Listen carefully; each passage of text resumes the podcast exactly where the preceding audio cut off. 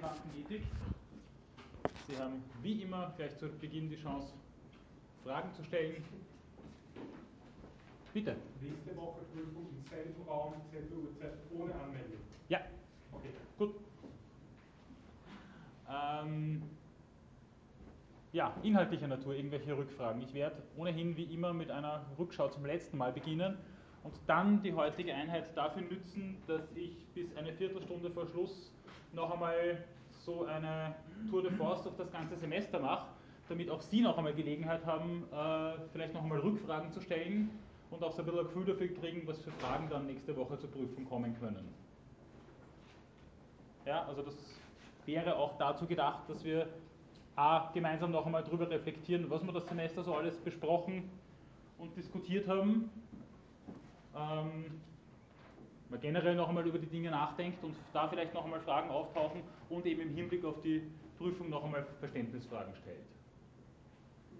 Ja. Kurze Frage ja. zu, den, zu den Folien. Aber ja. in der ersten Einheit war ich nicht da. Ja. Und da ist um diese drastische Markt gegangen. Ja. Ich wollte nur problematisieren, dass Philosophie äh, Angewandtheit ja, es sollte so ein bisschen auch das, was wir das letzte Mal besprochen haben, so ein bisschen, ein bisschen äh, vor Augen führen, dass das Ganze immer so ein bisschen eine Drahtseilakt-Geschichte ist, wenn man sich mit angewandter Ethik beschäftigt, weil es einerseits sozusagen von den Dingen immer ein bisschen wegführt und die Philosophie ja sowieso immer den Nimbus hat, im Elfenbeinturm eingesperrt zu sein und für die praktische Lebensführung nichts zu taugen.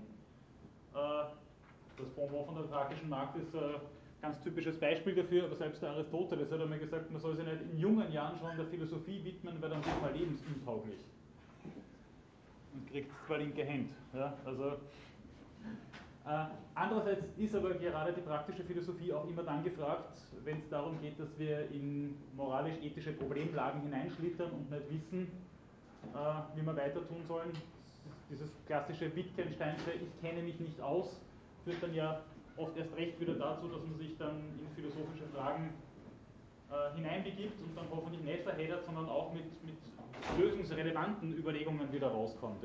Ich bin ja nicht der Meinung, dass angewandte Ethik dazu da ist, Lösungen zu finden, in dem Sinn, dass man dann sagt, die verantwortlichen Personen sind dann entbunden von eben dieser Verantwortung und bräuchten dann selber gar nicht mehr nachdenken, aber es sollen eben Handreichungen für einen sinnvollen Umgang mit äh, ethischen Fragestellungen äh, formuliert werden und vielleicht auch Empfehlungen formuliert werden, die aber noch nicht Entscheidungen vorwegnehmen können und sollen. Was halt manchmal auch dazu führt, dass die Leute sich dann nachher weniger auskennen als vorher, aber das kann ja auch einmal eine produktive Konfusion auch sein. Aber auf diesen, ja, wie soll ich sagen, auf diese, diese Ambivalenz wollte ich in dem Zusammenhang hinweisen. Und das letzte Mal habe ich im Zusammenhang mit Technikethik eben auch noch einmal darauf hingewiesen. Äh, gut, bevor ich jetzt mit der Rückschau zum letzten Mal beginne und dann so eine, so eine äh, Semesterreflexion anstellen werde, wollte ich noch eines ganz kurz abklären, und zwar, es muss sich eine oder einer von Ihnen zur Verfügung stellen, die äh, Evaluationsbögen dann am Schluss einzukuvertieren und zu unterschreiben. Das darf natürlich nicht ich selber machen, denn dann wäre ich ja womöglich biased und würde dann sehen, was Sie da draufgeschrieben haben oder angekreuzt haben. Äh, wer wäre denn so freundlich, sich dafür zur Verfügung zu stellen? Es geht nur darum, das Kuvert zuzukleben und ja, bitte, danke. Also ich sage es Ihnen dann, dass Sie dann einfach vorkommen und das, äh, das dann machen, bitte. Okay, wenn es ad hoc von Ihrer Seite keine weiteren Rückfragen mehr gibt, dann werde ich einmal ganz kurz damit beginnen. Ja, bitte. Ich habe eine Frage zu dem Audio-File. Ja. Ich habe meinen Link geschickt, aber ich habe nicht öffnen können. Das hat nicht funktioniert? Na, bei mir auch. Ähm, aber was funktioniert ist, wenn man den Link einfach so kopiert und oben einfügt, dann geht es. Also, dann funktioniert es. Aha, okay. Danke. Also, ja, also für Leute, bei denen es noch nicht funktioniert haben sollte, Sie sagen, wenn man kopiert und einfügt, dann funktioniert es auf jeden Fall. Okay. Gut. Passt. Und von der Audiothek haben Sie irgendeine Rückmeldung nochmal bekommen? Ja, gar nichts. Das ganze Semester schon nicht. Ja, also mein Mail, das ich mittlerweile geschickt habe, ist auch in Nirvana geendet scheinbar. Okay, also ich werde nochmal ganz kurz auf die Gentechnik zurückkommen, mit der ich mich zum Abschluss des letzten Males beschäftigt habe, äh, um da einfach noch einmal die Möglichkeit zu bieten, darüber nachzudenken, noch einmal Fragen zu stellen und dann, wie gesagt, in eine Rückschau zum ganzen Semester äh, zu treten. So, wenn wir den Begriff der Technik verwenden, das habe ich das letzte Mal schon gesagt, da habe ich jetzt eine kleine Erweiterung noch dazu, ähm, dazu hinzugefügt. Also wenn wir von Technik reden, dann reden wir meist intuitiv in erster Linie mal von technischen Artefakten und ihrer Anwendung. Wir reden aber auch von Technik, gebrauchen also diesen Begriff der Technik, wenn es darum geht, äh, Verfahren zur Umwandlung, zum Transport und zur Speicherung von Stoff, Energie oder Informationen anzuwenden. Das ist das, was wir im Zusammenhang mit der Gentechnik in gewisser Weise tun und auch im Zusammenhang mit anderen Techniken. Denken Sie generell an Informationstechnologie und dem, was wir in den letzten zwei, drei, vier Jahrzehnten in erster Linie als Technologie, äh, als, als Komplementärbegriff zur Technik ansehen würden. Und dann könnte Technik natürlich auch ganz generell etwas sein, was man als äh, Fertigkeit im Umgang mit sich, anderen und der Umwelt bezeichnen könnte. Äh, wenn Michel Foucault zum Beispiel von Techniken des Selbst und von Selbstdisziplinierung spricht, dann ist es ja auch so, dass das etwas ist, was sozusagen über die klassische Phronesis hinausgeht oder vielleicht an der klassischen Phronesis vorbeigeht, wenn es darum geht, ähm, sich und andere in gewisser Weise im Sinne einer aristotelischen Technik zuzurichten. Ja? Und das in der ganzen Ambivalenz, die diese Begrifflichkeit hier vielleicht evoziert. Nun geht es uns aber in erster Linie darum, was wir mit Punkt 2 meinen könnten und in gewisser Weise vielleicht eben auch, was wir mit Punkt 3 meinen, wenn wir von Gentechnik sprechen. Gentechnik, noch einmal zur Reminiszenz, ist die gezielte Manipulation von Erbgut durch Transplantation von Genen. Ähm, in den 80er und bisweilen noch in den 90er Jahren hat man sich von Gentechnik ja wahnsinnig viel versprochen, nämlich tatsächlich also die, die vollständige oder sehr weitgehende Determination einer leiblichen Existenz, sei sie nun pflanzlich, tierlich oder auch menschlich. Mittlerweile ist man darauf gekommen, dass sowohl die Epigenetik also die, als auch die Interaktion des Genoms mit dem körpereigenen Proteom äh, einiges dazu beiträgt, diesen, die Aktivierung bestimmter Sequenzen innerhalb des Genoms äh, voranzutreiben oder zu verhindern oder einfach ein, ein, Gleichgewicht sozusagen oder eine gewisse Balance herzustellen. Ja? Also die Bedeutung des Genoms an und für sich ist äh, in den 80er, 90er Jahren aus heutiger Perspektive weit überschätzt worden. Heute weiß man, dass äh, diese Eingriffe tatsächlich also, also nicht nur so weitreichend sind, wie man sich vorderhand versprochen hatte, sondern äh, dass sie in gewisser Weise auch unberechenbarer sind, als man sich vorderhand versprochen hat. Dabei unterscheiden wir von der Begrifflichkeit her die sogenannte grüne Gentechnik, die rote Gentechnik und die weiße Gentechnik. Das habe ich das letzte Mal schon ausgeführt. Die grüne dreht sich um die Pflanzen, die rote um Tiere und Menschen und die weiße Gentechnik um Mikroorganismen, vor allem wenn es um die industrielle Nutzung geht, aber auch in der Pharmazie und so weiter. Weitere Begrifflichkeiten, die immer wieder angewendet werden, habe ich hier außen vor gelassen, zum Beispiel die blaue Gentechnik, weil das eine Spezifizierung ist, die mir äh, ja, einfach nicht mehr sehr zielführend erscheint. Blaue Gentechnik wäre zum Beispiel die gentechnische Veränderung von Organismen, die im Meer leben oder in Gewässern leben.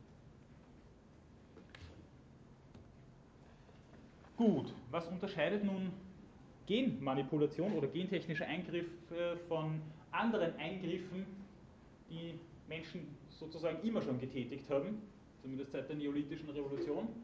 Beispielsweise Zuchtverfahren, die zur Steigerung des Ertrags gedient haben, die die Produktqualität modifiziert haben und die Resistenz gegen Umwelteinflüsse zur Folge haben sollten und sehr oft auch hatten. Äh, interessant ist, dass in den Debatten manchmal auch von natürlichen Zuchtverfahren gesprochen wird. Dabei wird einmal mehr der Naturbegriff auf eine Art und Weise verwendet, zu gewissen Grad würde ich sogar meinen, auch missbraucht, dafür hier etwas Urwüchsiges gegen etwas abzugrenzen, was halt dann sozusagen immer schon moralisch ambivalent ist, dadurch, dass es eben nicht mehr urwüchsig sei. Ja, aber die Frage ist, inwiefern Zuchtverfahren eigentlich irgendetwas Urwüchsiges überhaupt darstellen sollten. Äh, aber man wird gar nicht glauben, wie oft man über diesen Begriff dann stolpert. Natürliche Zuchtverfahren. Äh, Entschuldigung. Gentechnische Eingriffe haben grosso modo eigentlich genau die gleichen Ziele wie solche Zuchtverfahren, äh, die Tiere und Pflanzen betreffen und die bisweilen ja auch in einer vielleicht sehr subtilen, aber doch existierenden Eugenik auch Menschen betreffen können. Weniger subtil waren eugenische Strukturen, Vorhaben und auch Gesetzeslagen natürlich im Dritten Reich, aber auch in der Feudalherrschaft, in, in sämtlichen starren hierarchischen Klassengesellschaften. Aber natürlich ist das auch heute immer wieder noch so, dass man sagt, naja, Moment einmal, mit dem Genmaterial sollte man da nicht noch einmal schauen und sollte man da sich nicht überlegen, ob man da Kinder kriegen sollte. Das ist natürlich alles viel subtiler und erzeugt nicht so einen, so einen offensiven und direkten Druck, aber dennoch. Ja? Aber das jetzt nur so als Nebenbemerkung. Die gentechnischen Eingriffe haben also grosso modo eigentlich dieselben Ziele wie klassische, natürlich nicht natürliche äh, Suchtverfahren. Der große Unterschied ist, dass das Ganze wesentlich schneller geht, die Eingriffstiefe wesentlich größer ist und dass es zu einer Übertragung von Genen über Artgrenzen hinweg kommen kann. Äh, das Ganze soll der Intention auch, auch wesentlich gezielter sein. Man kann ja dann ganz kleinräumige Gensequenzen ansteuern. Aber ich habe vorhin schon gesagt, dass aufgrund der Unabsehbarkeit der Wechselwirkung von Genom und Proteom und auch aufgrund der Unabsehbarkeit der epigenetischen äh, ähm, Vorkommnisse sozusagen innerhalb einer Ontogenese, äh, dieses gezielte in gewisser Weise auch wieder dadurch konterkariert ist, dass es eine Unabsehbarkeit gibt, die man in den letzten Jahrzehnten eigentlich dann erst so richtig hat feststellen können. Motive einer ethischen Kritik können unterschiedlich aussehen. Ich werde auf das jetzt äh, nicht mehr ganz so gesondert eingehen, wie ich das, das letzte Mal gemacht habe. Äh, wichtig ist in dem Zusammenhang, so wie in allen Bereichsethiken würde ich sagen, dass man das Wort Kritik nicht unbedingt von vornherein gleich als ja, Gegenmaßnahme, Gegentendenz als Konter ansieht. Das griechische Wort krinein bedeutet unterscheiden. Von dem kommt Kritik. Also Kritik meint nicht von vornherein, dass man dagegen ist und das, das äh, äh, bekämpfen möchte, sondern Kritik meint eine gezielte, differenzierende Auseinandersetzung mit den Dingen. Und die kann weltanschaulich religiös sein, sagt Dagmar Fenner, wobei ich die Frage stellen würde, welche Kritik, welche Auseinandersetzung denn so grund- und bodenlos ist, dass sie in keinster Weise irgendwie weltanschaulich ist. In dem Sinne, dass sie nämlich gewisse Perspektiven einnimmt und gewisse Vorannahmen sowieso setzen muss. Das heißt nicht, dass äh, jede ethische Auseinandersetzung von vornherein ein ganzes Bollwerk an Voraussetzungen mittragen muss und sozusagen immer schon religiös oder sonst irgendwie gefärbt sein muss. Aber dennoch ist es so, dass eine völlig neutrale Auseinandersetzung meines Erachtens etwas ist, was äh, man fast in das Reich der Fiktion verbannen muss. Also, also wenn man jetzt zum Beispiel einen Utilitarismus als, als grundlegende äh, ethische Theorie heranzieht und diese als Motor, aber auch Struktur einer Kritik heranzieht, äh, naja, dann muss man sich ja dessen vergewissern oder dessen im Klaren sein, müsste man sagen, dass äh, Pathozentrismus jetzt nicht per se etwas ist, was von allen unbedingt geteilt werden muss, dass ein Nutzen-Summen-Kalkül etwas ist, was man durchaus auch als kritisch äh, oder aus kritischer Distanz betrachten könnte und sagen könnte, na Moment ist das eigentlich wirklich des Pudels Kern, ist das wirklich das, was wir als, äh, als grundlegende moralische Dimension ansehen würden und selbst den, den Egalitarismus, den der Utilitarismus an den Tag legt, den man jetzt vielleicht nicht prima facie als so kritikwürdig ansehen würde, kann man einer Kritik unterziehen. Aber das jetzt nur mal so als schnell hingeworfenes Beispiel. Äh, dann können die Motive der Kritik diese klassisch bioethischen oder umweltethischen Motive beinhalten, also sprich Pathozentrismus, Biozentrismus oder eben auch holistische äh, äh, Grundlagen hinter sich haben. Oder es können soziologisch-ökonomische Motive der Kritik sein, nämlich die klassischen äh, Fragen, wem nützt das Ganze, wer hat überhaupt was davon, wessen Interessen können damit in erster Linie verfolgt werden, wer ist davon ausgeschlossen und wer könnte Gewinnler einer solchen äh, Technologie sein. Und diese Fragen sind natürlich unter momentanen Voraussetzungen besonders virulent, wenn man daran denkt, wie viele Landwirtinnen und Landwirte mittlerweile von bestimmten Saatgutherstellern abhängig geworden sind. Äh, ja, und wie es überhaupt um diesen Verdrängungswettbewerb da ausschaut. Na, dazu vor dem Hintergrund der Tatsache, dass die Legalisierung in einigen Ländern dazu führt, dass auch hier noch einmal sozioökonomische äh, Asymmetrien entstehen. Dass man sozusagen auch ähm, in Ländern, in denen zum Beispiel grüne Gentechnik nach wie vor verboten ist, Stichwort EU zum Beispiel, ähm, dann sozusagen unter Zugzwang kommt und äh, Landwirtinnen und Landwirte vielleicht sogar selbst anfangen, Druck auszuüben, um eine Liberalisierung dieser Gesetze äh, zu erwirken, eben weil man halt dann im globalen ökonomischen Druck drinnen steht und da vielleicht dann nicht mitkommt, zumindest kurz- und mittelfristig.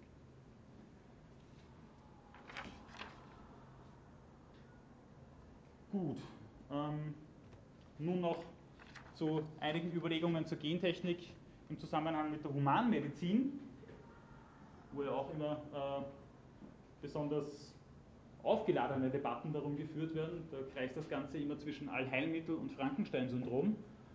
Ähm, und hier ist es so, dass man zumindest einmal unterscheiden sollte im Sinne eines Krinein zwischen den real existierenden Möglichkeiten, die tatsächlich momentan sehr eingeschränkt sind, und den Gefahren oder den, den, ja, den sich damit verbindenden Gefahren. Ja. Äh, was mal grundlegend äh, nicht immer und überall verboten ist, aber halt auch nur sehr eingeschränkt erlaubt ist, ist die sogenannte somatische Gentherapie. Innerhalb eines Organismus wird ein Gendefekt kausal und zwar sehr kleinräumig repariert. Und das mittels viralen Vektoren.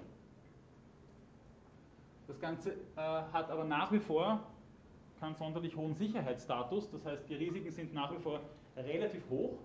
Aufgrund dessen äh, wird das Ganze auch nur als äh, Heilversuch bei schweren Erkrankungen durchgeführt.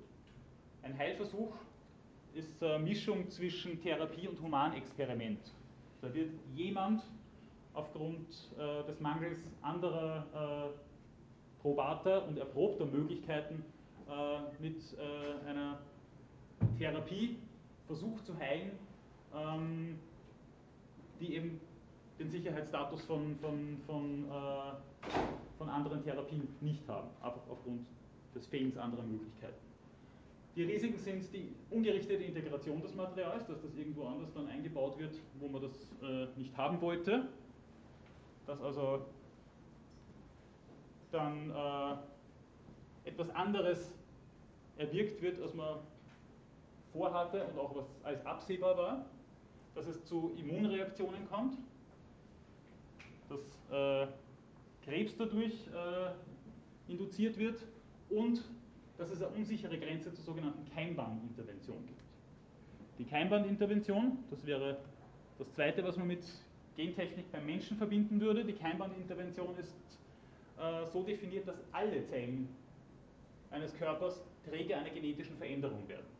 Und diese genetische Veränderung wird nicht nur innerhalb des Individuums äh, schlagend sozusagen, sondern wird auch Teil des Erbguts, wird also weitervererbt. Das ist unter momentanen Voraussetzungen eigentlich verboten, wobei eben erstens einmal die Grenze eventuell fließend sein könnte und es Keimbahninterventionen auch dadurch geben könnte, rein theoretisch, dass man ganz normale Medikamente gibt und sich das Erbgut dadurch in gewisser Weise verändert. Äh, die Risiken sind insofern noch schwieriger abzuschätzen, dass, es, dass sie erst über Generationen hinweg, vielleicht auch über drei, vier Generationen hinweg erst auftauchen können. Äh, diese Risiken decken sich mit denen der somatischen Gentherapie weitgehend und hinzu kommen noch, dass der, nach derzeitigem Stand der Forschung und des Wissens eine verbrauchende Embryonenforschung notwendig wäre, die in Österreich und in vielen anderen Ländern momentan ja verboten ist. Dass das Ganze vielleicht auch zu einer positiven Eugenik führen würde oder zu einem Genetic Enhancement, dass man dann sagt, naja, Moment einmal, du hast deinen Genpool noch nicht aufgepeppt, was bist denn du für ein Elternteil ins B? Dass deine Kinder nachher auch kurzsichtig sind, kannst du ihnen das wirklich zumuten?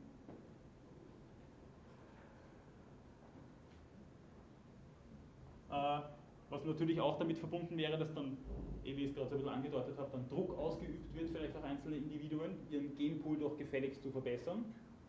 Das ist jetzt natürlich alles ein bisschen, bisschen Zukunftsmusik und ein bisschen, bisschen Science Fiction, aber wie wir im Zusammenhang mit der Pränataldiagnostik durchaus auch diskutiert haben, ist es ja auch da so, dass Eltern bisweilen sogar, also hier und heute, als verantwortungslos äh, hingestellt werden von Ärztinnen, Ärzten, von der Gesellschaft auch, wenn sie sich äh, pränataldiagnostischen Möglichkeiten verweigern. Ähm, die Frage, die sie damit oder die sie generell damit verbindet, gibt es so etwas wie ein Recht auf eine natürliche genetische Ausstattung. Wenn man bedenkt, dass eine Keimbahnintervention, ein Eingriff in das Genom über mehrere Generationen hinweg, ja immer auch den Intentionen einer jetzt lebenden Gesellschaft entspricht, dann könnte man, wie Habermas das einmal ein bisschen drastisch formuliert hat, auch davon sprechen, dass spätere Generationen unter der Herrschaft der schon Toten vielleicht dann stehen und unter gewissen äh, Umständen auch leiden können, können. Also dass die jeweiligen Vorstellungen einer gewissen Gesellschaft dann über, für spätere äh, Generationen noch viel determinierender sein könnte, als das ohnehin ja schon der Fall ist, wenn man seine Kinder kriegt und erzieht in einem bestimmten soziokulturellen Setting. So, und die letzte Slide zur Reminiszenz zum letzten Mal betrifft nun noch das Klonen. Etwas, was momentan bei Menschen äh, so sowieso auch noch Zukunftsmusik ist, wobei das Klonen auch ein Begriff ist, äh, der immer wieder auch so als Kampfbegriff dasteht und zu heftigen Debatten führt. Geklont haben wahrscheinlich schon sehr viele von Ihnen. Wenn Sie nämlich einen Ableger von einer Pflanze machen, dann ist das auch per Definition ein, Klonieren einer Pflanze. Äh, und bei Tieren hat man das mittlerweile auch schon sehr oft erprobt, wobei, äh, also das Klonschaf Dolly ist sowieso wahrscheinlich allen hier bekannt, wobei es auch da noch so ist, dass die Risiken noch relativ hoch sind. Äh, bis das Klonschaf Dolly, das mittlerweile ja verstorben ist, äh, dann tatsächlich hat, ja, wie soll man das eigentlich sagen, erzeugt werden können, stimmt eigentlich auch nicht ganz, äh, hat es über 200 Versuche gegeben und diese Versuche haben auch dazu geführt, dass da Individuen entstanden sind, die, ja, die man schnell wieder aus der Welt schaffen musste aufgrund von, äh, von Fehlbildungen, die halt einfach nicht antizipierbar waren. Also das hat immer noch einen, einen äh, sehr hohen Unsicherheitsstatus. Die ethischen Probleme, die in Zukunft auftauchen könnten, für den Fall, dass ein Klonieren von Menschen irgendwann einmal äh, möglich und erlaubt sein wird, äh, könnten folgendermaßen ausschauen, aber das ist jetzt eher eine Heuristik. Warum wird ein Genom reproduziert? Was wäre der Grund dafür? Und warum wird ein anderes Genom dann nicht reproduziert? Und was für Erwartungen werden dann an den Träger dieses vermeintlich oder wirklich besonderen Genoms herangetragen. Und was hätte dieses geklonte Individuum dann generell für einen Status? Wenn man sich dem annähert, Sie haben vorhin meine leichte Unsicherheit bemerkt, wie man das überhaupt sprachlich fassen kann. Also wenn dann jemand produziert oder auf eine doch sehr sehr dem Herstellen verwandte äh, Art und Weise reproduziert wird, was für einen Status hat dieses Individuum dann? Einen anderen als jemand, der natürlich gezeugt wird, ist da dann auch ein moralischer Unterschied zwischen Erzeugen und Zeugen? Und worin könnte der auch bestehen? Sind wir uns dessen bewusst, was sich dann am Status dieser Individuen gegenüber anderen Individuen ändern könnte? Oder macht das eh sozusagen nichts aus? Weil man ohnehin niemanden auf ihren oder seinen Genom reduzieren kann, darf, soll und das ohnehin eigentlich nur ein kruder pseudoethischer Naturalismus wäre. Aber die Frage ist so, wie ich meinen würde, eben nicht geklärt. Gut, über die Risiken der Durchführung habe ich jetzt sowieso schon was gesagt. Gibt es dazu jetzt noch irgendwelche Nachfragen? Etwas, was unklar geblieben ist? Etwas, worüber wir noch reden sollten?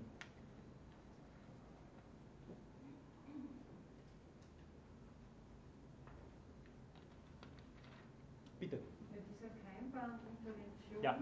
ich meine, was Sie zuerst gesagt haben, nämlich wo das mit als Risiko auftauchen könnte, ja diese somatische Gentherapie. Ja. Ich stelle mir das jetzt so vor, zum Beispiel, wenn jemand sterbenskrank ist, dass man halt da dann irgendwie noch so medizinische Versuche machen könnte. Wenn ich eine Krebsdiagnose habe, könnte ich mich wahrscheinlich melden für, für irgendwelche Medikamentenversuche oder so. Aber dann würde ja das nicht mehr in Keimbahn gehen, weil es wahrscheinlich sehr unwahrscheinlich ist, dass ich in dieser Lebenssituation noch ein Kind zeugen würde und das dann weitergeht, oder? Da würde sich dann das Problem dieser fließenden Grenze zur Keimbahnintervention nicht stellen, wenn es jemanden außerhalb des reproduktionsfähigen Alters oder sehe ich halt, oder sehe, verstehe ich es falsch? Nein, nein, das verstehen Sie schon richtig. Ja. Also dann, dann wäre das Argument oder dann wäre das, das ethische Problem sozusagen nicht mehr relevant. Das Das heißt, es wäre einfach bei Kindern. Es geht darum, dass es, dass es dann eben vererbt werden kann, wenn die Grenze zur Keimbahnintervention äh, äh, überschritten wird. Aber das kann bei normalen Medikamenten auch so sein, also-. Ja, also das kann aber wie gesagt auch bei normalen Medikamenten so, zu sein, so sein, oder zumindest ist es bei manchen Medikamenten nicht gesichert. Also ich bin selber mal, bevor mir ein Medikament nicht verschrieben worden ist, gefragt worden, ob ich noch vorhabe, Kinder zu kriegen. Eben weil das Keimbahn intervenierend hätte sein können. Also das betrifft nicht nur jetzt diese gentechnischen Eingriffe, sondern das betrifft mitunter auch, auch andere Substanzen, die im Körper dann mutierend sein können. Bitte. Das, was man heutzutage unter Gentechnik versteht, die Keimbahninterventionen sind, weil das humanische Gentherapie, das ist doch eher äh, noch sehr im Versuchsstadium, dass man wirklich eine bestimmte Zelle erwischt. Äh, das ist ja wie Krebstherapie, damit Krebszellen absterben, aber dass man halt wirklich einen Menschen jetzt noch nachträglich nach Geburt verändert oder ein, ein Das ist alles ein bisschen Science Fiction. Ich habe es auch deswegen mit hineingenommen, weil das ja da immer wieder diskutiert wird äh, und weil es natürlich in den Bereich der Technikethik in gewisser Weise hineingehört. Interessant ist in dem Zusammenhang, wie ich finde, in erster Linie eigentlich, wie darüber diskutiert wird und was für Fragen sich damit verbinden. Aber Sie haben völlig recht, also State of the Art ist das eigentlich alles nicht. Es gibt immer wieder Versuche, die in diese Richtung gehen. Diese Heilversuche, von denen ich vorhin auch gesprochen habe, die gibt es natürlich schon, aber Sie haben recht, das steckt eigentlich äh, mit anderen Technologien in den Kinderschuhen, wenn man so eine merkwürdige Teleologie bedienen möchte. Zum Beispiel gibt es ja auch diese Mäuse, die jemand, die was in einem grün geleuchtet haben. Das ist alles irgendwie schon vorher, wenn diese Zelle, also bevor die Zelle in den Mutterleib wieder eingepflanzt wird, verändert worden ist. Und das ist alles Keimbahn. Also diese Ja, grün leuchtende Maus produziert wieder grün leuchtende Ja. Mäuse und alles. Ja, aber das hat jetzt halt eher auf die, auf die Humangenetik bezogen. Ja, also grün leuchtende Menschen sind meines Wissens bisher noch nicht erzeugt worden.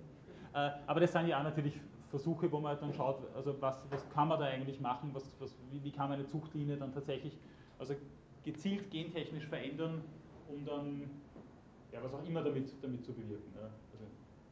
Mit dem grünen Fluoreszieren, ich, habe das damals einmal gelesen, aber was das jetzt genau für einen Sinn gemacht hat, außer dass man gewusst hat, die können grün leuchten, weiß ich jetzt offen gestanden. Bitte. Aber ist das jetzt dann mehr oder weniger dasselbe wie bei den, wenn die Pflanzen genmanipuliert sind, dass sie halt dann so auf den Menschen und auf die Tiere übertragen werden und so dann der Kreislauf sich sozusagen fortsetzt? Jetzt habe ich die Frage nicht ganz verstanden. Wie, wie meinen Ja, Sie ich, es? Ich, weil ich mich auch in Biologie jetzt überhaupt nicht auskenne, das ist furchtbar peinlich, aber kann das sein, dass es, wenn die Pflanzen genmanipuliert sind, dass einfach durch diese veränderte Saatgut natürlich, durch die veränderte Pflanze, sich das dann einfach auch wie bei der Keimbahnintervention sich so auf die Tiere und die Menschen dann auch auswirkt, sodass es Das wäre eine wesentlich subtilere Wirkung als das, was ich hier beschrieben habe, aber es ist generell schon so, dass sich Genmaterial, das wir in irgendeiner Form zu uns nehmen, so wie bei dem Medikament, wie ich es vorhin beschrieben habe, durchaus schon auch bei uns äh, verändernd auswirken können. Normalerweise ist das, ist das nicht so, dass man dann irgendwelche Paradeiser-Gene weiter vererbt.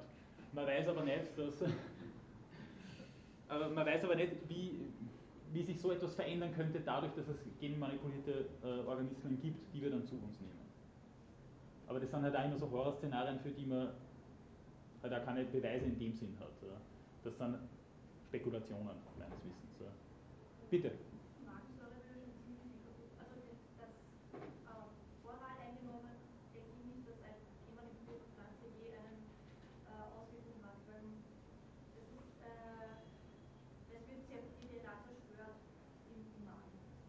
Aber ich weiß nicht, wie, wie umfassend oder ob nicht dann. Also.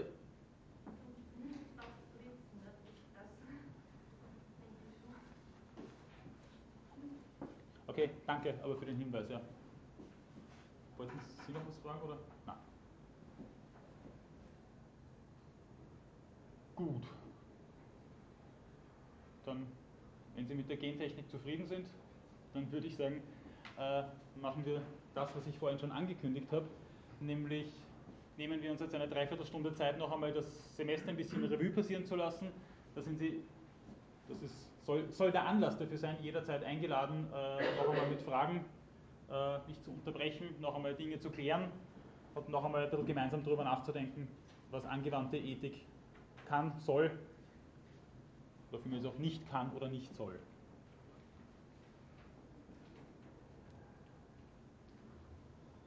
Die Kollegin hat vorher schon nach der thrakischen Markt gefragt.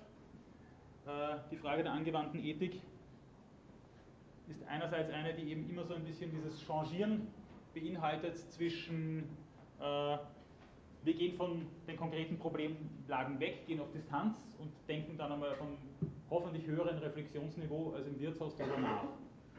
Die Frage ist dann tatsächlich, wie steht es dann darum, dass man dann wieder zurückgeht? Kriegt man da wirklich praktikable Lösungen oder Lösungsansätze dabei heraus? Ich denke, hoffe, dass das durchaus so sein kann, aber halt vielleicht auch nicht immer so sein muss und dass äh, die Reflexion auf die Probleme halt auch immer sich an diesen Problemen selbst arbeiten muss und nicht nur an ihren eigenen Hintergrundtheorien. Umgekehrt ist ja die Frage, wie, wie schaut denn das überhaupt aus? Ja, Aristoteles sagt, praktische Philosophie, das ist eines der grundlegenden Theoreme gleich am Anfang der nikomachischen Ethik, praktische Philosophie ist ja dazu da, dass sie praktisch wird. Wir betreiben Ethik nicht deswegen, weil wir irgendwas wissen wollen und dann gescheiter sein sollen, sondern weil wir unsere Praxis informieren und dadurch verbessern wollen. Natürlich in moralischer Hinsicht verbessern wollen. Aber nicht nur. Insofern könnte man meinen, dass angewandte Ethik eigentlich per se entweder so etwas Tautologisches hat und eine praktische, praktische Philosophie ist. Ähm, ja, oder man könnte meinen, ähm, dass das Ganze eigentlich sowieso nur pragmatischen Charakter und zwar instrumentellen Charakter hat. Und so sagen, ja gut, Ethik wende ich halt dann an, wenn, ich, wenn mir der Sinn danach steht, wenn ich sie gerade brauche und sonst lasse ich sie bleiben. So wie man ein Werkzeug anwenden könnte.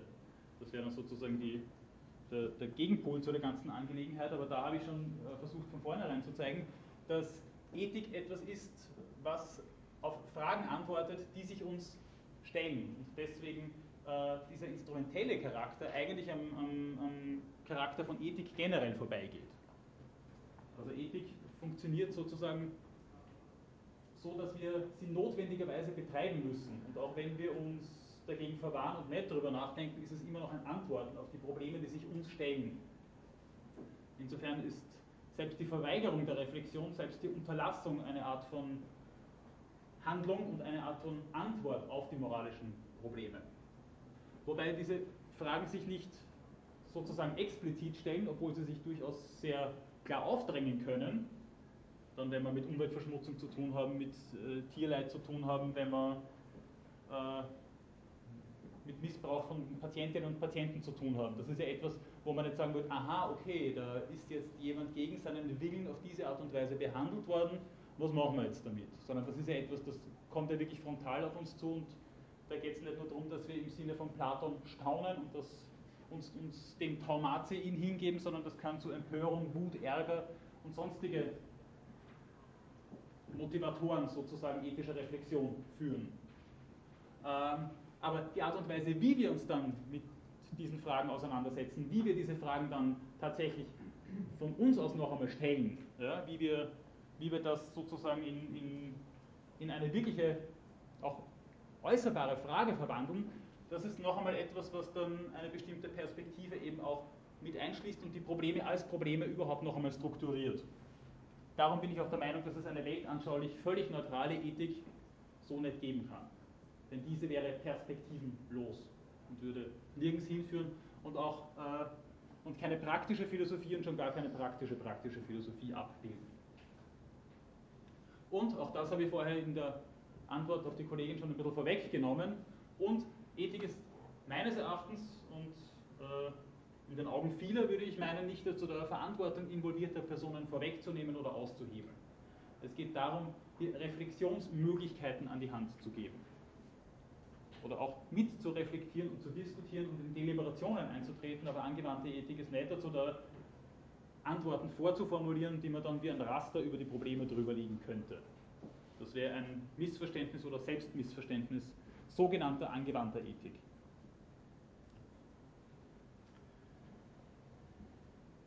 wie wir diese Fragen dann sozusagen noch einmal formulieren und explizieren, die sich uns stellen und natürlich sich noch nicht äh, sozusagen diskursiv uns stellen, das hängt, wie ich es vorhin schon angedeutet habe, auch und vor allem damit zusammen, was für ethische Intuitionen oder auch Grundpositionen dahinter stehen.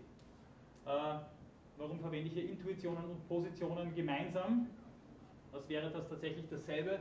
Ich glaube, dass alle diese Grundpositionen in der Ethik, die ich zu Beginn des Semesters durchdekliniert habe, äh, sehr wohl auf grundlegenden Intuitionen fußen ja, und diese dann sozusagen noch einmal, noch einmal explizieren und, und strukturell verfeinern, aber dass das lauter Sachen wären, mit denen wir gar nichts anfangen könnten, wenn sie nicht gewisse Intuitionen und Praktiken treffen würden. Äh, Tugendethik würde uns gar nichts sagen, wenn wir nicht damit vertraut werden, dass wir in einer Moralordnung drinnen stecken, in der es gewisse Usancen gibt, in denen sich Normalität und Normativität anfangen zu überschneiden. Von einem Berufsethos zum Beispiel zu reden, ist uns sehr geläufig. Aber was ist ein Berufsethos anderes als die Formulierung von relevanten Tugenden innerhalb einer gewissen Profession? Wir verwenden den Tugendbegriff heute kaum noch ja, und denken uns dann eher, was ist denn das für ein Nerd, der tugendhaft ist. Aber dass es gewisse Verhaltensstrukturen, Gewohnheiten, wie Aristoteles sagen würde, Haltungen gibt, die wir bei einem guten Arzt zum Beispiel für angemessen halten würden und auch für moralisch angemessen halten würden, das ist äh, sozusagen etwas Selbstverständliches. Und deswegen trifft die Tugendethik natürlich moralische Intuitionen. Ich werde diese ganzen Grundpositionen jetzt noch, nicht noch einmal im Einzelnen durchgehen, äh, dafür kann und will ich mir jetzt die Zeit nicht nehmen, aber gibt es äh, grundlegend dazu irgendwelche Fragen noch? Etwas, was im Unklaren geblieben ist? Bitte. Ähm, ich weiß es nicht, bei Tugendethik, Utilitarismus und äh, manchen Spielarten deontologischer Ethik scheint es ein bisschen nachvollziehbar. Aber bei Kontraktualismus zum Beispiel ist mir nicht ganz klar, was da die, die warum da eine, eine Grundintuition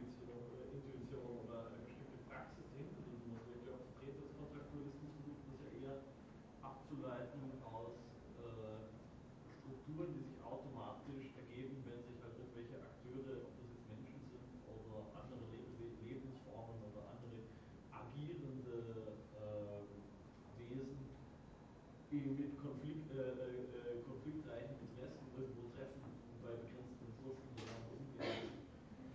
Scheint jetzt nicht zwingend auf irgendwie grundlegende ethische Intuition zurückzuführen zu sein.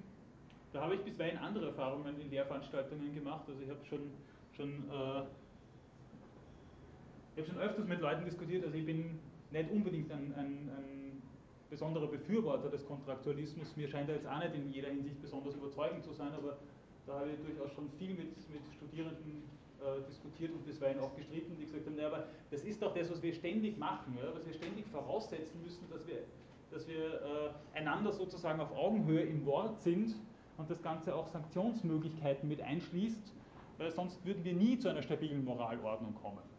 Und dass der Mensch sowieso ein Wesen ist, das potenziell immer Homo homini lupus, also dem Menschen ein Wolf sein kann, wie äh, Thomas Hobbes das einmal formuliert hat. Ist einer der Urväter sozusagen des Kontraktualismus. Ähm, man, da hätten wir jetzt beide sozusagen die Beweislast, ob das, ob das Intuitionen trifft oder nicht. Äh, wie gesagt, mir, mir scheint es jetzt auch nicht die allerplausibelste Grundlagentheorie zu sein, aber dass wir Verträge schließen äh, und dass wir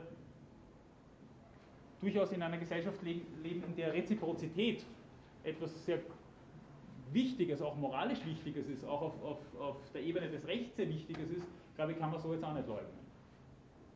Aber wie gesagt, da, da hätten wir jetzt beide sozusagen ein bisschen die Beweislast, die wir, die wir jetzt ganz, ganz äh, einbringen können.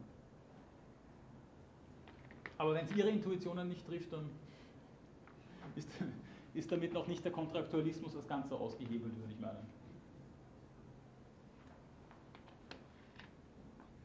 Ja, natürlich ist es so, dass, dass ähm, diese Argumente natürlich in bestimmten Situationen und Problemkonstellationen auch unterschiedlich bedient werden oder nicht bedient werden. Das merkt man halt immer wieder, wobei ja die Frage ist, inwiefern das eigentlich funktioniert und man damit sozusagen auch instrumentell umgehen kann, wie ich vorher schon gemeint habe, dass, dass das eigentlich mehr als problematisch ist.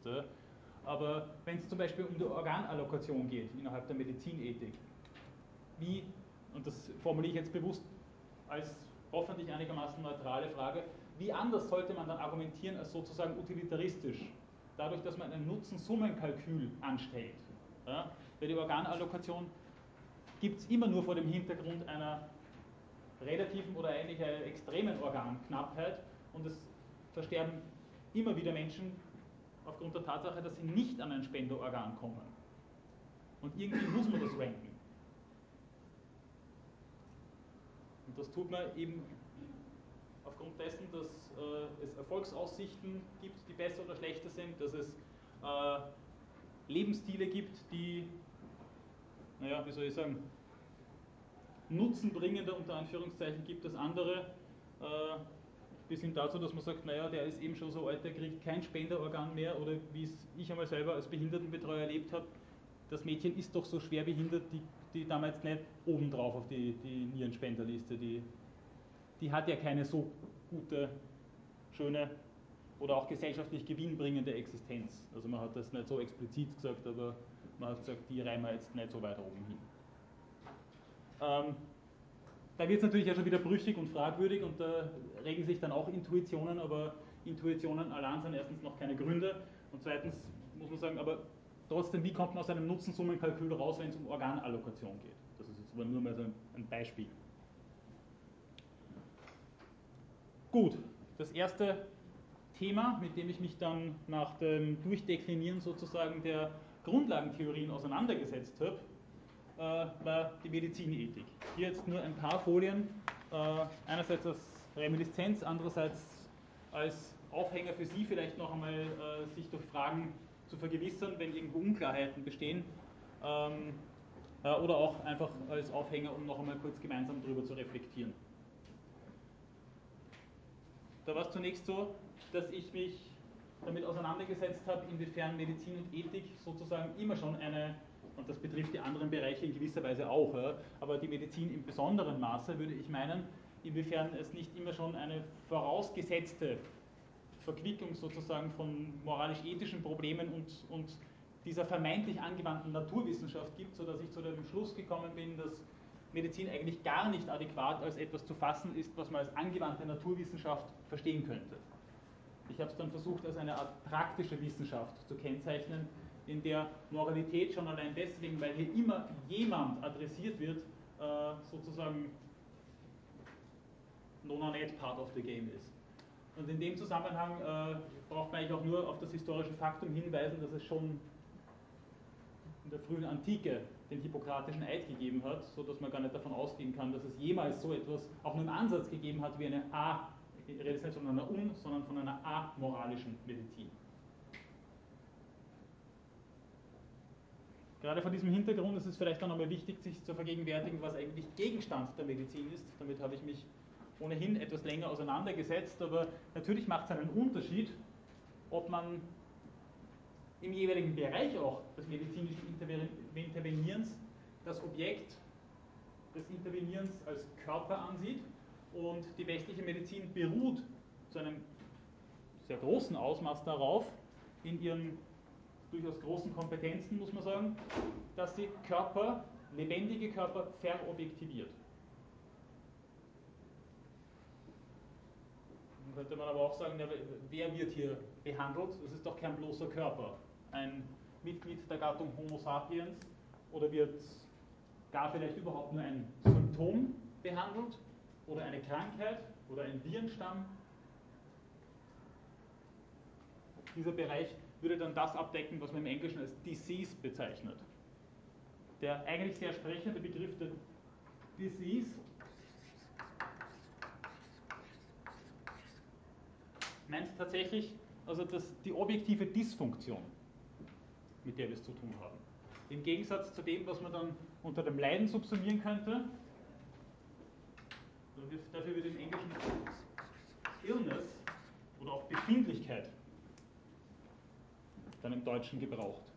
Und das ist tatsächlich so, dass äh, in unterschiedlichen Auseinandersetzungen mit Medizinethik diese Dichotomie immer wieder bedient wird und auch in unterschiedlichen Krankheitsdefinitionen diese Dichotomie immer wieder bedient wird.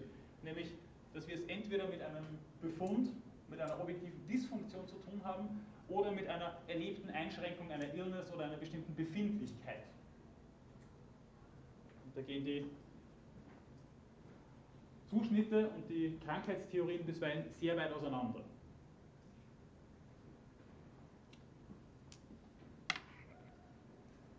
Und dann ist es, so wie ich es vorhin schon angedeutet habe, im Zusammenhang mit der Erwähnung des hippokratischen Eids, eher so, dass es ja doch immer ein Mensch sozusagen in der Fülle seiner Existenz ist, der hier von behandelnden Personen auf die eine oder andere Art und Weise adressiert wird. Auch wenn sich das Ganze dann entweder deswegen äh, dem Nullfall sozusagen annähert, weil ja, da jemand bewusstlos und schwerst verletzt liegt und äh, es jetzt in erster Linie darum geht, lebenserhaltende Maßnahmen zu setzen, oder weil halt jemand einfach gerade anästhesiert ist und operiert wird und es dem Chirurgen bei einer schwierigen Operation vielleicht auch nicht so wahnsinnig gut ansteht, sich dann darüber Gedanken zu machen, äh, was ist dann mit dem und äh, was ist das für einer und könnte ich zu dem eine persönliche Beziehung haben. Ne? Da geht es dann tatsächlich darum, wie der griechische Begriff der Chirurgie andeutet, etwas mit den Händen zu tun und etwas sehr sich dem Herstellen annäherndes zu tun. Und hier sozusagen eine Technik gut auszuführen. In unterschiedlichen Bereichen der Medizin können diese unterschiedlichen Perspektiven unterschiedlich gewichtet sein. Das wollte ich damit zum Ausdruck bringen. Und es kann alles davon in unterschiedlichen Zusammenhängen seine Berechtigung haben, alles davon in unterschiedlichen Zusammenhängen aber auch moralisch problematisch werden.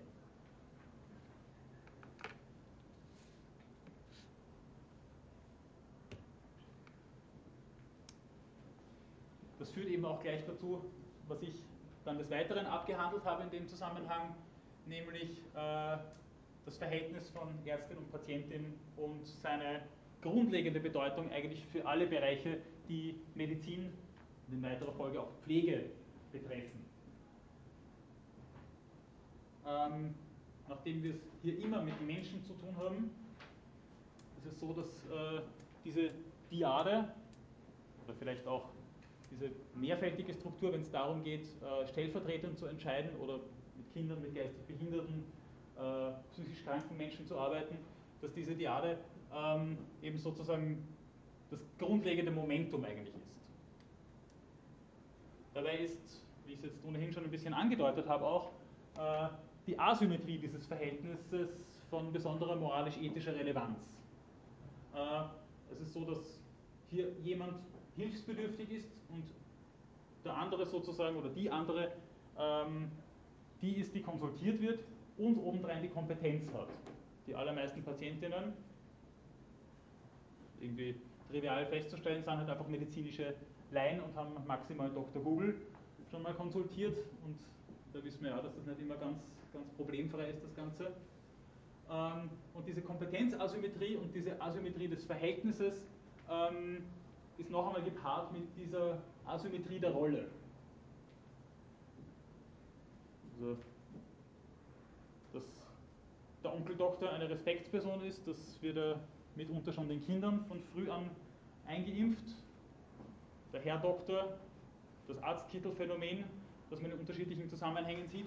Und noch dazu das Phänomen, dass man sich als Patientin, als Patient in eine Sonderwelt hineinbegibt, wo es Begrifflichkeiten, Apparaturen Atmosphären gibt, die einem vom Alltäglichen her so nicht vertraut sind und die einschüchternd wirken können und die ja, bisweilen vielleicht sogar so weit wirken können, dass man entweder eine Therapie ablehnt, weil man einfach zu viel Angst hat oder wenn das zu sehr befremdet, die eigentlich sehr gut und wichtig wäre oder die dazu führt, dass die Patientinnenautonomie auf eine vielleicht nicht ganz unproblematische Art und Weise unterminiert wird dadurch.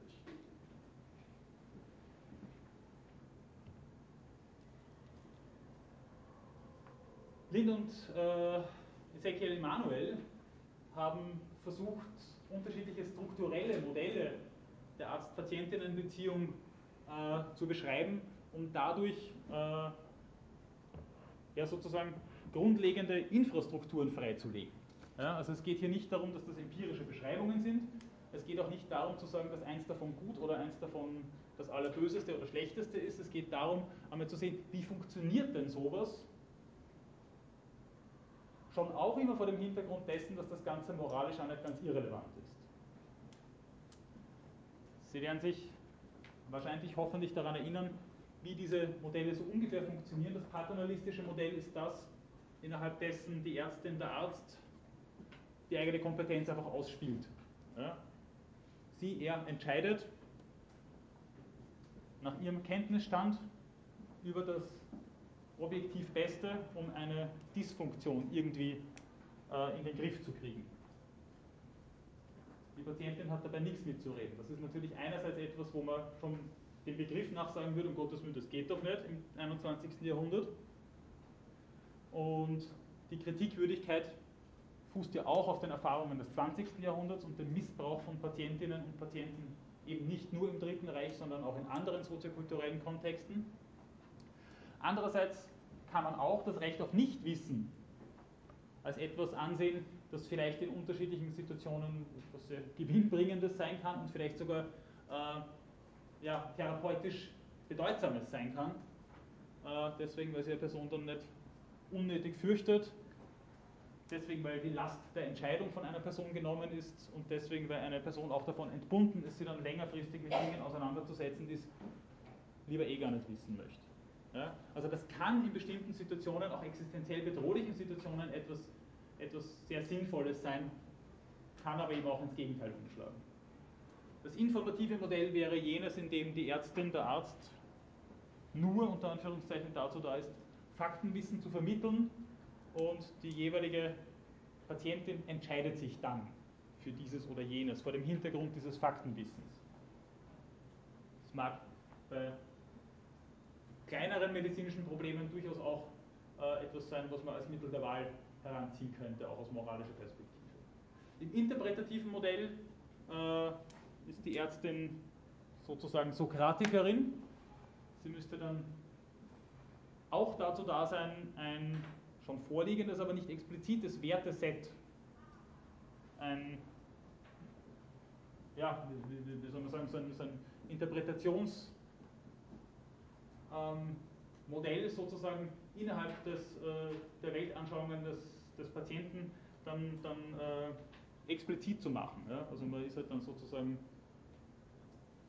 Meutiker, Hebammen, Kunstfertiger sozusagen, um dann zu sagen, na schauen Sie aber, das wollen Sie doch eigentlich, das wollen Sie doch eigentlich. Und durch Rückfragen sozusagen die äh, Menschen dazu zu bringen, sich ihrer eigenen Anschauungen bewusst zu werden.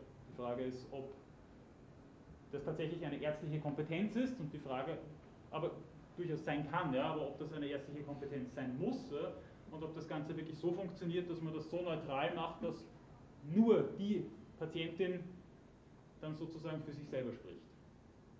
Und das deliberative Modell würde dann zum Ausdruck bringen, dass die Ärztin als Lehrerin und Freundin sozusagen in Erscheinung tritt und man tatsächlich also in einem gemeinsamen dann äh, beschließt und bestimmt, was zu tun ist. Man danach sagen muss, das ist vielleicht in vielen auch existenziell dringlichen Fällen ja auch wirklich so, oder man könnte sagen, na gut, aber sollte Kasse das, geht sich das aus? Ist das etwas, was ich von meiner Ärztin überhaupt verlange, wenn ich einfach nur einen Insektenstich behandelt kriegen möchte? Brauche ich das überhaupt? Hat das dann überhaupt Sinn? Möchte ich überhaupt mit meinem Arzt ein Freundschaftsverhältnis eingehen.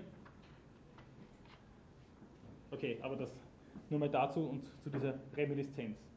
Der zweite sehr wichtige Punkt, den wir im Zusammenhang mit der Medizinethik behandelt haben, ist jener des Anfangs des Lebens. Da möchte ich Sie nur daran erinnern, dass hier zwei wirkmächtige Traditionen, die sich in besonderen Personenbegriffen artikulieren, als antagonistisch einander gegenüberzustehen scheinen.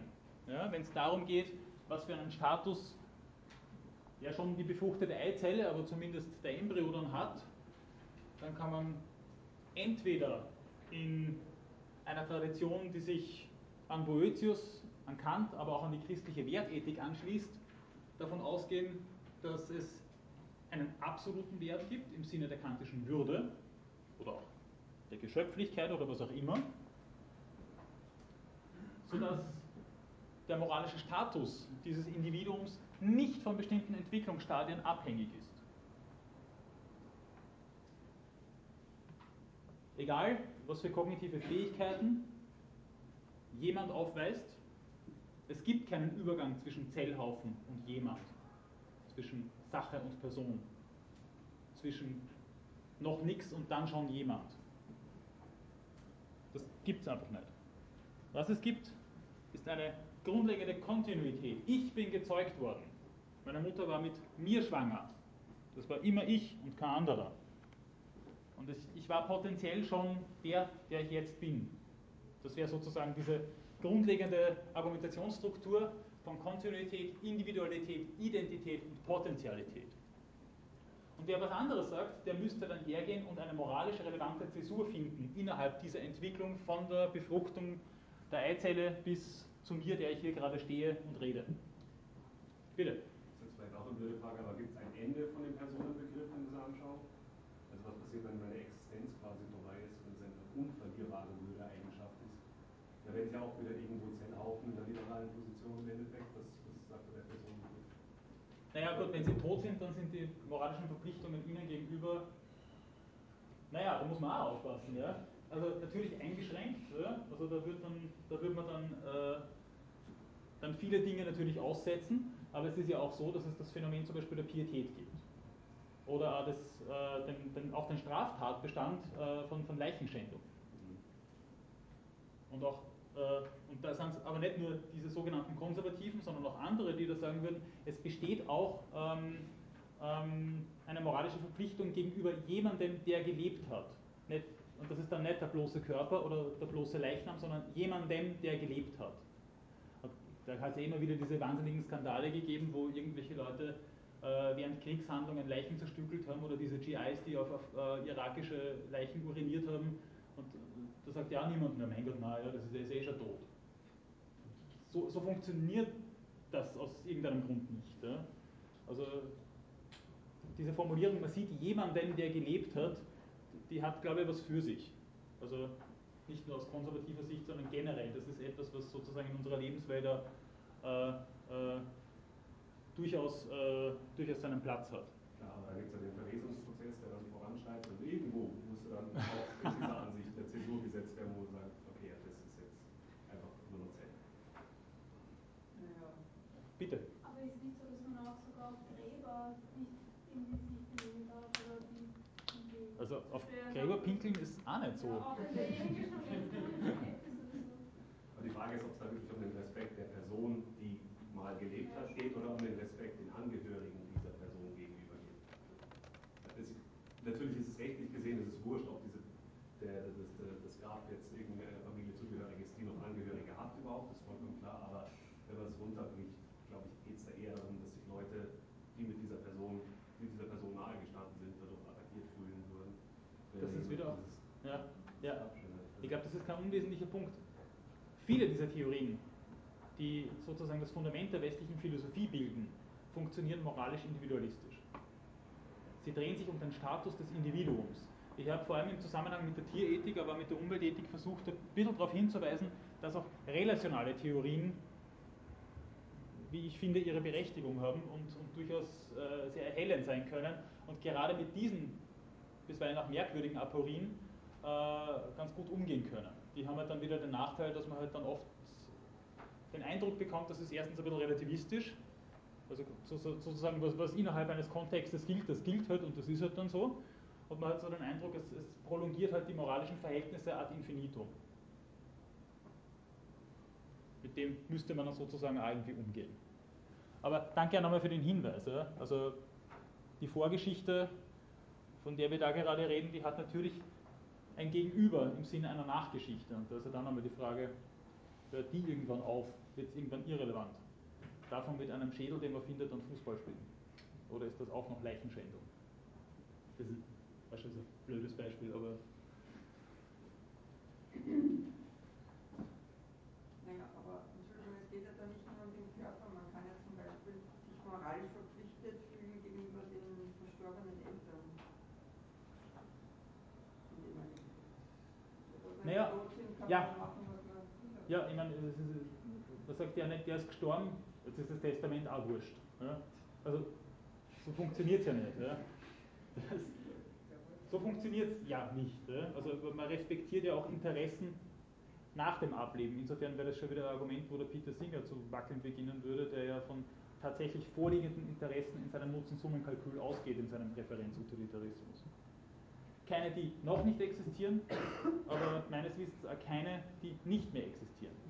Man könnte hier allenfalls so argumentieren, dass wir doch alle ein Interesse daran haben, dass unsere Interessen nach unserem Ableben immer noch eine gewisse Gültigkeit haben. Wenn jetzt jemand sagt, na, bei mir ist das nicht so, dann, ich weiß nicht, was die oder der dann darf, aber dann, äh, ja, aber wie, wie, gesagt, also da sehe ich schon also gewisse Grenzen des moralischen Individualismus. Die Gegenposition zum konservativen Personenbegriff wäre der sogenannte bewusstseinstheoretische Personenbegriff, der äh, so funktioniert, dass man von John Locke her kommen sagt, na Moment einmal, ich begreife doch mich als jemanden über zeitliche Intervalle hinweg. Ich habe ein Selbstverhältnis, ich habe einen Umgang mit mir selber und nur dann bin ich jemand sozusagen, ein Perspektivenzentrum, das tatsächlich als Perspektivenzentrum und als, als moralischer Adressat gelten kann. Ja? Also hier verbinden sich dann zwei Dinge, wo man auch sagen könnte, das ist vielleicht ein bisschen ein naturalistischer Fehlschluss auch. Aber äh, hier ist es so, dass tatsächlich ein Übergang stattfindet zwischen äh, Zellhaufen und jemand. Ähm, der muss jetzt nicht unbedingt damit beginnen oder damit anheben, das ist sozusagen nur der Hintergrund der theoretische von John Locke her, der muss nicht damit anheben, dass jemand sich als denselben über zeitliche Intervalle hinweg erkennt und anerkennt, weil dann käme er in Teufels Küche, dann wird das Slippery Slope Argument äh, von der konservativen Position sehr schnell zählen, weil dann hätte man beim Abtreibungsrecht auch alle äh, noch inkludiert, die sich noch nicht selber im Spiegel anerkennen und als solche erkennen können und dann, naja, dann sind wir beim Infantizid von anderthalbjährigen oder so. Und ich habe das eher mal erwähnt, dass, dass es durchaus auch Argumentationen gegeben hat zu einer postnatalen Abtreibung, aber die Protagonisten, die so etwas äh, versucht haben zu argumentieren, die haben meistens auch recht viel Post bekommen. Bitte. ähm, also meine, die Frage ist vielleicht eh berechtigt. Äh, also meine, in der akademischen Landschaft ist es bisweilen ja auch ganz geschickt, wenn man sich so positioniert, dass man darüber diskutiert. Insofern ist die Frage vielleicht ja gar nicht obsolet, ob das wirklich ernst gemeint war, aber sie haben es ernsthaft argumentiert. Das funktioniert vor dem Hintergrund natürlich schon auch. Oder? Jetzt nicht, dass ich sagen würde, dass alle, die da äh, in diesem Zusammenhang tätig sind und diesen bewusstseinstheoretischen äh, Personenbegriff anhängen, sowas argumentieren würden. Aber die Möglichkeit eröffnet sich.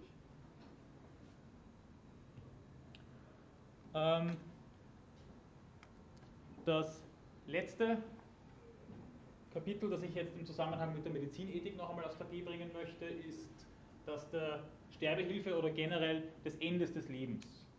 Worauf ich jetzt nicht noch näher eingehen möchte, aber nur Sie kurz daran erinnern möchte, ist der Umstand, dass das mit dem Tod also eine gewisse Sache ist. Was für eine Bedeutung hat der Tod in der Medizin? Auch therapieentscheidend vielleicht. Wann tritt der Tod überhaupt ein? Und ist das Hirntodkriterium eine Todesdefinition? Und ich habe Ihnen versucht zu zeigen, dass das nicht der Fall ist. Also wenn, dann wäre der Tod die chronometrisch unabwegbare Desintegration des Gesamtorganismus und nicht nur der Ausfall des präfrontalen frontalen Kortex. Die Fragen, die sich in weiterer Folge um das Ende des Lebens drehen, sind nicht die, die den Tod als Tod betreffen, der vielleicht ja nicht mehr Teil des Lebens ist, wobei wir vorher gesagt haben, naja, so ganz eindeutig ist das auch nicht. Aber das Sterben ist tatsächlich Teil des erlebten, des gelebten Lebens. Und hier ist die Frage, äh, wie dieses, da es, wie Levinas gesagt hat, brutale Unendlichkeit ist, weil das Leben während es endet nicht endet, wie dieses moralisch integer sozusagen begleitet werden kann. Und da haben wir uns mit den Fragen der aktiven, passiven und auch der indirekten Sterbehilfe auseinandergesetzt. Und mit den unterschiedlichen Argumenten, die für das eine oder andere dann votieren würden, sozusagen. Wollen Sie eine Frage stellen? Äh, ja, ich wollte nochmal fragen, wie, wie ging das Argument äh, gegen den Tod als Todesgefährdung? Wie bitte? Wie ging das Argument genau gegen Hirntod als Todesgefährdung? Na, erstens einmal ist es ein, ein, ein Argument, das ganz im, im, neurologischen Paradigma aufgeht. Es ist so, dass, äh, dass es tatsächlich ja dann so ist, dass man sagt, ja, Ausfall des präfrontalen Kortex, ähm, der, der Großhirnrinde, man geht halt davon aus, dass man dann nichts mehr mitkriegt. Nun gibt es aber mittlerweile diverse Berichte darüber, dass, dass äh, sogenannte hirntote Abwehrbewegungen bei Organentnahmen gezeigt haben, sodass man mittlerweile dazu übergegangen ist, diese Menschen auch zu sedieren oder zu anästhesieren eben während dieser Organentnahmen. Und dass das schon mal sowas ist, wo man sagen wird, das ist einmal eine empirische Falle des ganzen Unterfangens und das nächste ist, äh, dass man mittlerweile nicht mehr ganz so sicher ist, dass man, dass man so viele Dinge im Gehirn so konkret lokalisieren kann. Thomas Fuchs spricht sogar von einem lokalisatorischen Fehlschluss, der in der Neurologie oder in den ganzen Neurowissenschaften nach wie vor eigentlich ständig begangen wird, nämlich dass man glaubt, das Areal ist für das zuständig, das ist für das zuständig und der Körper ist sozusagen eh nur die, die äußere Hardware für die ganze Angelegenheit. Das ist sicher, sicher richtig, ja, aber ähm, das spricht ja nur dagegen, dass einzelne Hirnareale irgendwie entscheidend sein könnten für, für Symptome. Aber wenn wir sagen, wir, wir machen uns, keine Ahnung, den, den Hypothalamus kaputt und den präfrontalen Kortex und dann halt vielleicht noch irgendwelche motorischen Zentren, äh, die für Atembewegung zuständig sind, äh, und das eine oder andere äh, Nervensystem, dann passiert ganz sicher nichts mehr mit diesen Menschen. Und ähm, ich weiß nicht, da könnte man auch sehr, sehr überzeugend sein, dass der Prototyp auch letztendlich in genau der, derselben Argumentationsform, das heißt, um das, um das genau auszudifferenzieren. Ähm, ja, da müsste man jetzt aber auch wieder hergehen und dann sagen, also so, wie viel Hirn muss kaputt sein, damit wir sagen, das ist kein, da tut sie nichts mehr. Ja? Und da, da kämen wir wieder halt in die, in die sozusagen selben Spitzfindigkeiten hinein. Also, was ich eigentlich nur zeigen wollte, ist, dass das noch keine erschöpfende Definition ist, sondern dass man das aus pragmatischen Gründen als Kriterium dafür herangezogen hat.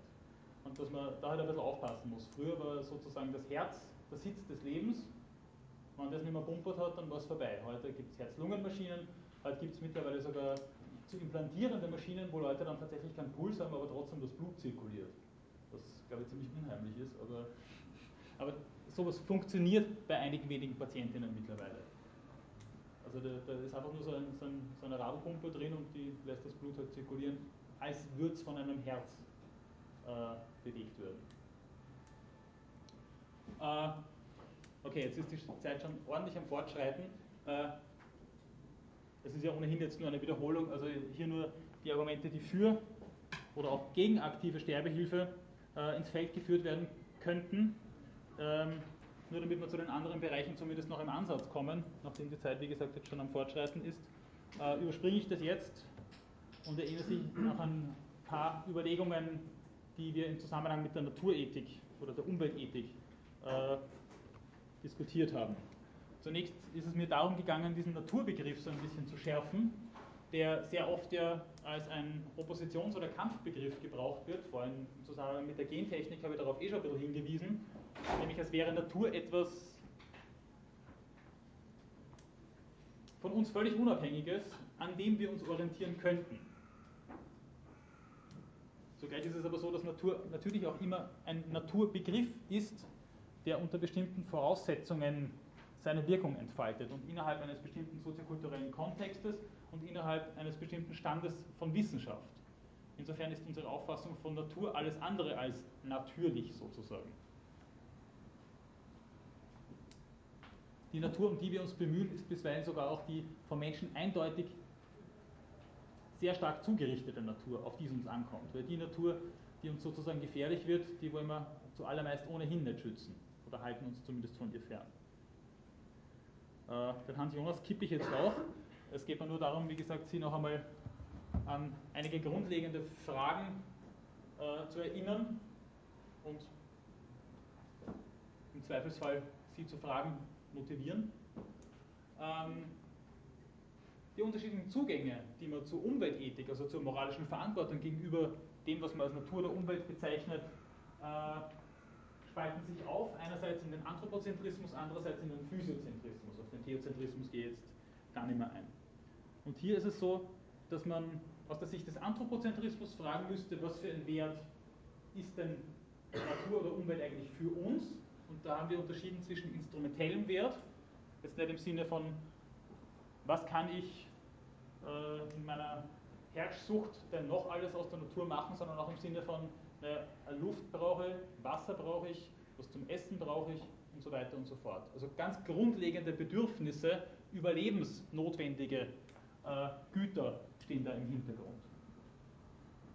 Dann könnte man mit Martin Seele, aber auch mit Kant und Aristoteles sagen, es gehört doch zu einem guten und geglückten Leben, das über das bloße Überleben hinausweist, dass wir uns an Natur erfreuen können.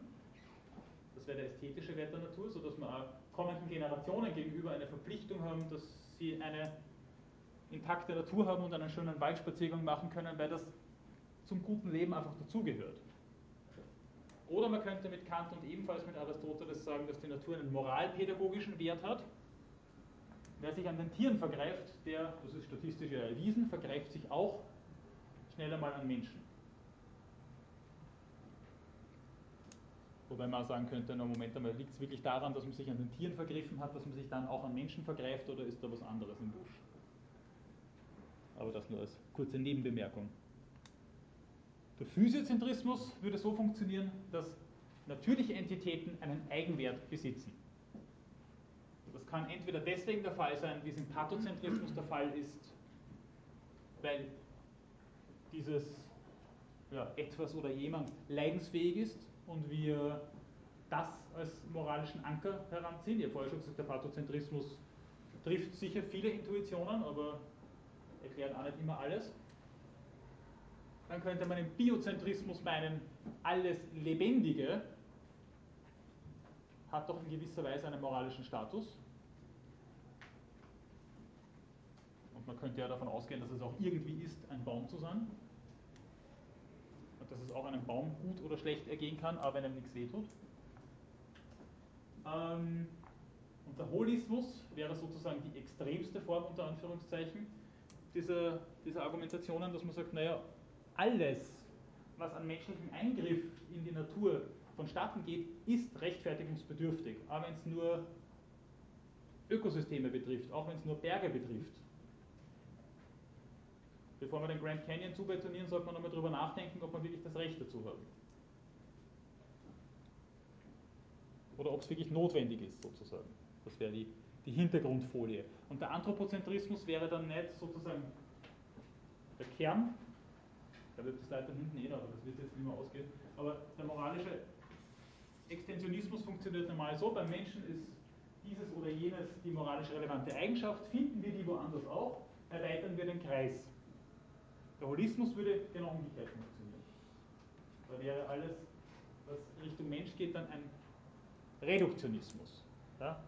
Das wäre sozusagen von der Tendenz her die Umkehrung dieses Extensionsmodells. Haha, da habe ich es. Ich hätte gedacht, ich habe es über der Tierethik. So, also, da noch einmal schön aufgezeichnet. So, zur Technikethik werde ich heute sowieso nichts mehr sagen, weil wir mit der ja aufgehört haben. Nur als kurze Reminiszenz zur Tierethik. Auch hier noch ein paar Heuristiken sozusagen. Mehr äh, kann sie jetzt auch nicht mehr sein, für den Fall, dass Sie dazu noch irgendwelche Nachfragen haben.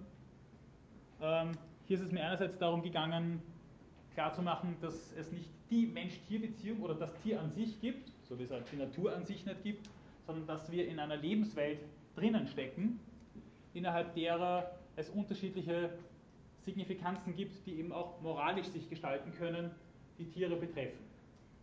Das ist was anderes, wenn ich einen Schädling vor mir habe, als wenn ich einen Hund vor mir habe, als wenn ich ein exotisches Tier vor mir habe, als wenn ich einen Krankheitsüberträger vor mir habe. Das macht einen Unterschied auch mit unseren moralischen Intuitionen.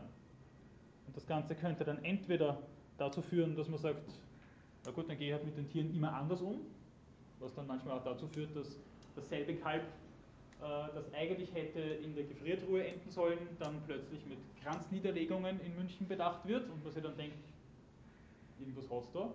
Oder es führt dazu, dass man versucht, moralisch, äh,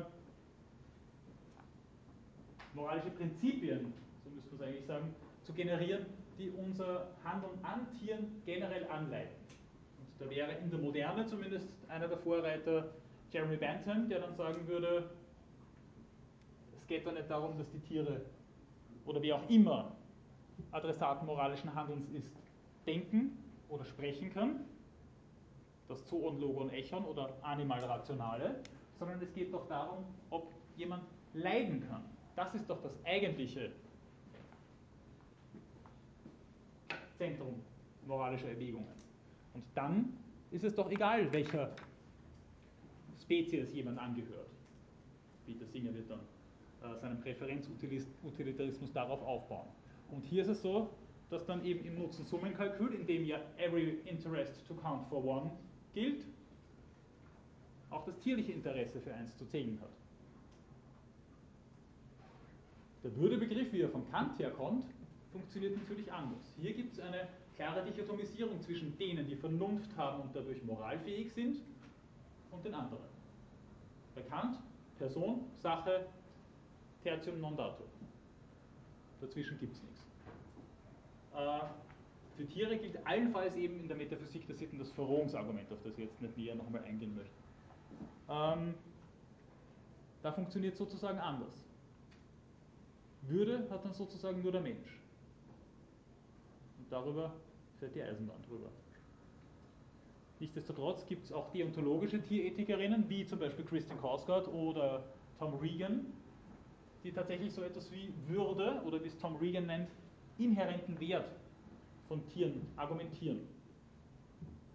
Das funktioniert folgendermaßen, dass er sagt, es gibt Subjekte eines Lebens, die, man hört John Locke im Hintergrund trapsen, bewusste Kreaturen mit einem individuellen Wohl sind, das unabhängig davon ist, wie nützlich diese Entitäten für uns sein mögen. Wir wollen und bevorzugen, glauben und fühlen Dinge, erinnern uns an und erwarten Dinge. Das ist wieder bewusstseinstheoretischer Personenbegriff. Ist es meines Erachtens auch. Und diese Subjekte haben einen inhärenten Wert und den kann man fast gleichsetzen mit dem Würdebegriff von Kant. Was dabei rauskommt, ist der sogenannte Abolitionismus.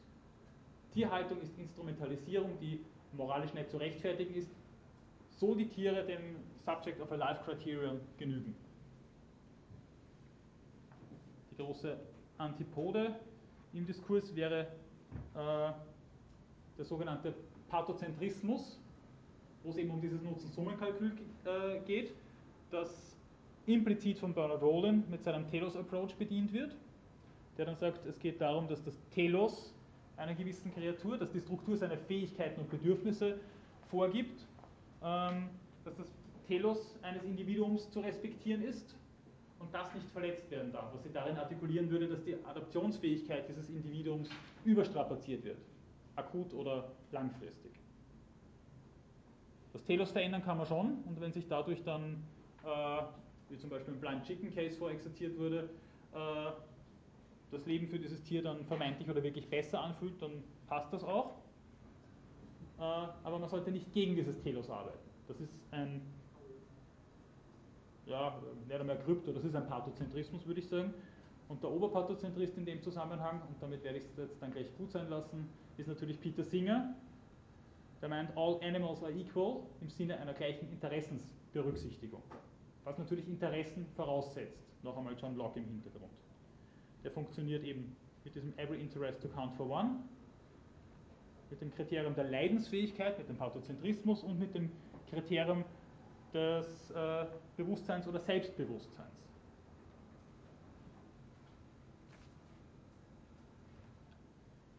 Wer da Menschen, bloß weil sie Menschen sind, bevorzugt, ist Peter Singer zufolge ein Speziesist. Nämlich jemand, der die Spezies sowie andere das Geschlecht oder die Rassenzugehörigkeit äh, als Diskriminierungsmerkmal heranziehen, das ist jemand, der Individuen diskriminiert aufgrund ihrer Spezieszugehörigkeit. Und das ist genauso kritikwürdig wie Sexismus oder Rassismus, wie Peter Singer sagen würde.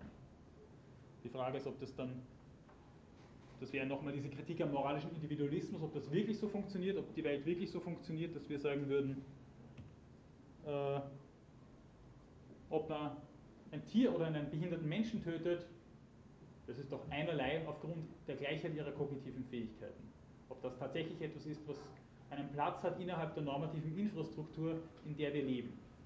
Da würde ich dann tatsächlich dem moralischen Relationalismus in dem Fall äh, den Vorzug geben und meinen, dass der mehr Erklärungskraft hat und praktikabler, wenn man so reden darf, in dem Zusammenhang auch wäre. Was nicht heißt, dass man unbedingt immer bei den Strukturen stehen bleiben muss, in denen man gerade schon steckt.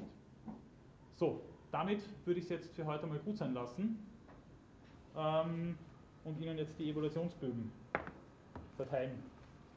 Und äh, Sie dann im Anschluss bitten, dass Sie das dann einsammeln und einkubatieren.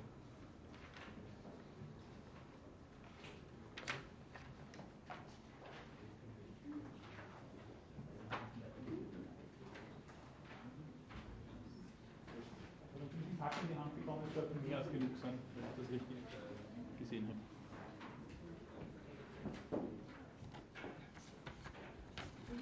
Ja. Äh, während wir das ausführen, ja. können Sie nochmal kurz wiederholen den Prinzipialismus, was, äh, wie sich der unterscheidet von der ja. Also die Nummer. Ja, also ich hoffe, es fühlt sich dann niemand dadurch gestört, dass ich der Kollegin jetzt, während Sie das ausfüllen, noch noch kurz Antwort gebe. Aber dafür war die heutige Einheit ja in gewisser Weise auch gedacht. Ja. Also der funktioniert so, dass, dass er gleichsam deontologisch vier Prinzipien nebeneinander stellt. Also nicht nur den einen kategorischen Imperativ, kann zufolge sind ja die drei Formulierungen oder vier oder manchmal fünf Formulierungen des kategorischen Imperativs ja nur ein Imperativ. Der Prinzipialismus sagt, es gibt vier gleichberechtigte Prinzipien, die eben vor allem nicht nur, aber vor allem innerhalb der Medizinethik ihre besondere Bedeutung hat. Ja? Das wäre in dem Fall, ich schreibe sie nur nochmal schnell auf,